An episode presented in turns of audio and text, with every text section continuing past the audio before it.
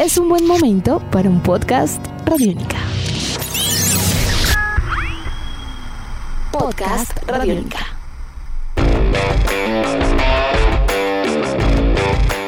Poco a poco ya estamos empezando a conocer a las primeras finalistas de la Liga de Fútbol Femenina.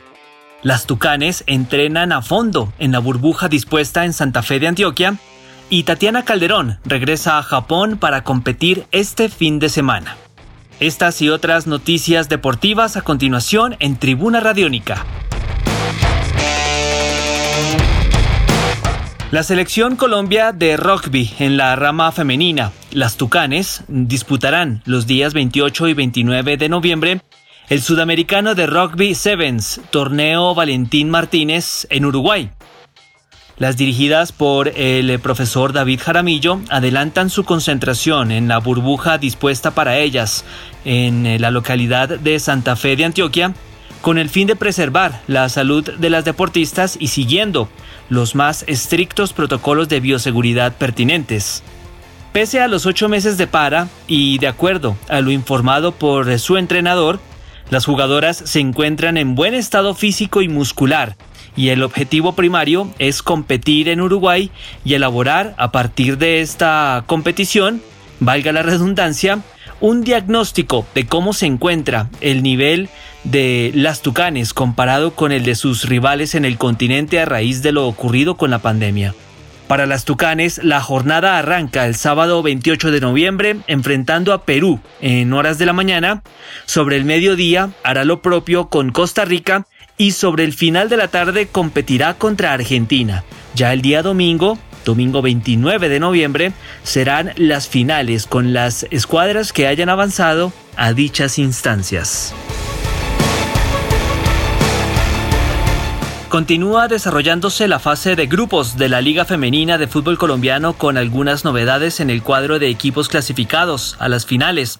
Las Leonas de Independiente Santa Fe, por ejemplo, ya se encuentran matemáticamente adentro de los cuartos de final y a ellas se suman las poderosas de Independiente Medellín, quienes vencieron en el clásico antioqueño a Atlético Nacional América de Cali es otro de los representativos listos para disputar la siguiente instancia del campeonato y justamente será juez de su eterno rival, Deportivo Cali, el próximo lunes cuando se enfrenten en una edición más del Clásico Vallecaucano.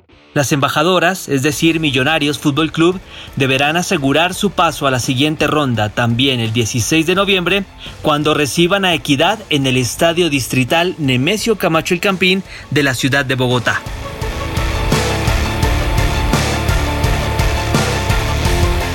La piloto bogotana Tatiana Calderón disputará el campeonato de la Superfórmula en Japón, tras su ausencia en las dos últimas válidas de este evento deportivo.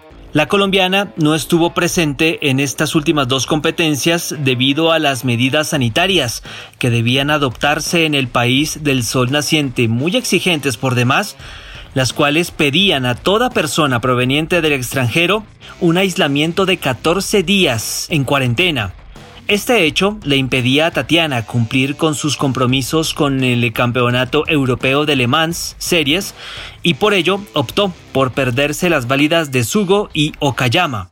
Sin embargo, y una vez cumplido su calendario en el viejo continente, la colombiana ya se encuentra en territorio nipón para correr este fin de semana en el circuito de Autópolis en la isla de Kyushu y posteriormente las válidas faltantes de la Superfórmula japonesa, a llevarse a cabo en Suzuka, legendario circuito, el 5 y 6 de diciembre, y en Fuji, el 20 del mismo mes. Éxitos para ella. Y cerramos con más noticias de los deportes a motor relacionados con Juan Pablo Montoya, quien dará cierre a su temporada de 2020 este sábado con las 12 horas de Sebring, una carrera de resistencia que llega a su edición número 68 y una de las eh, competiciones de su tipo más importantes del continente americano, junto a las 24 horas de Daytona y las mil millas de Sebring. Con esta carrera, Montoya termina la temporada del campeonato IMSA WeatherTech y vale la pena mencionar que esta válida ya había sido ganada por un colombiano en 1984, de nombre Mauricio de Narváez. Suerte para Juan Pablo Montoya este fin de semana. Edición de este podcast a cargo de Alexis Ledesma. Yo soy Juan Pablo Coronado y nos volveremos a encontrar en otra edición de Tribuna Radiónica. Hasta pronto.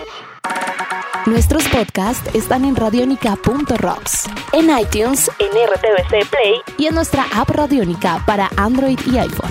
Podcast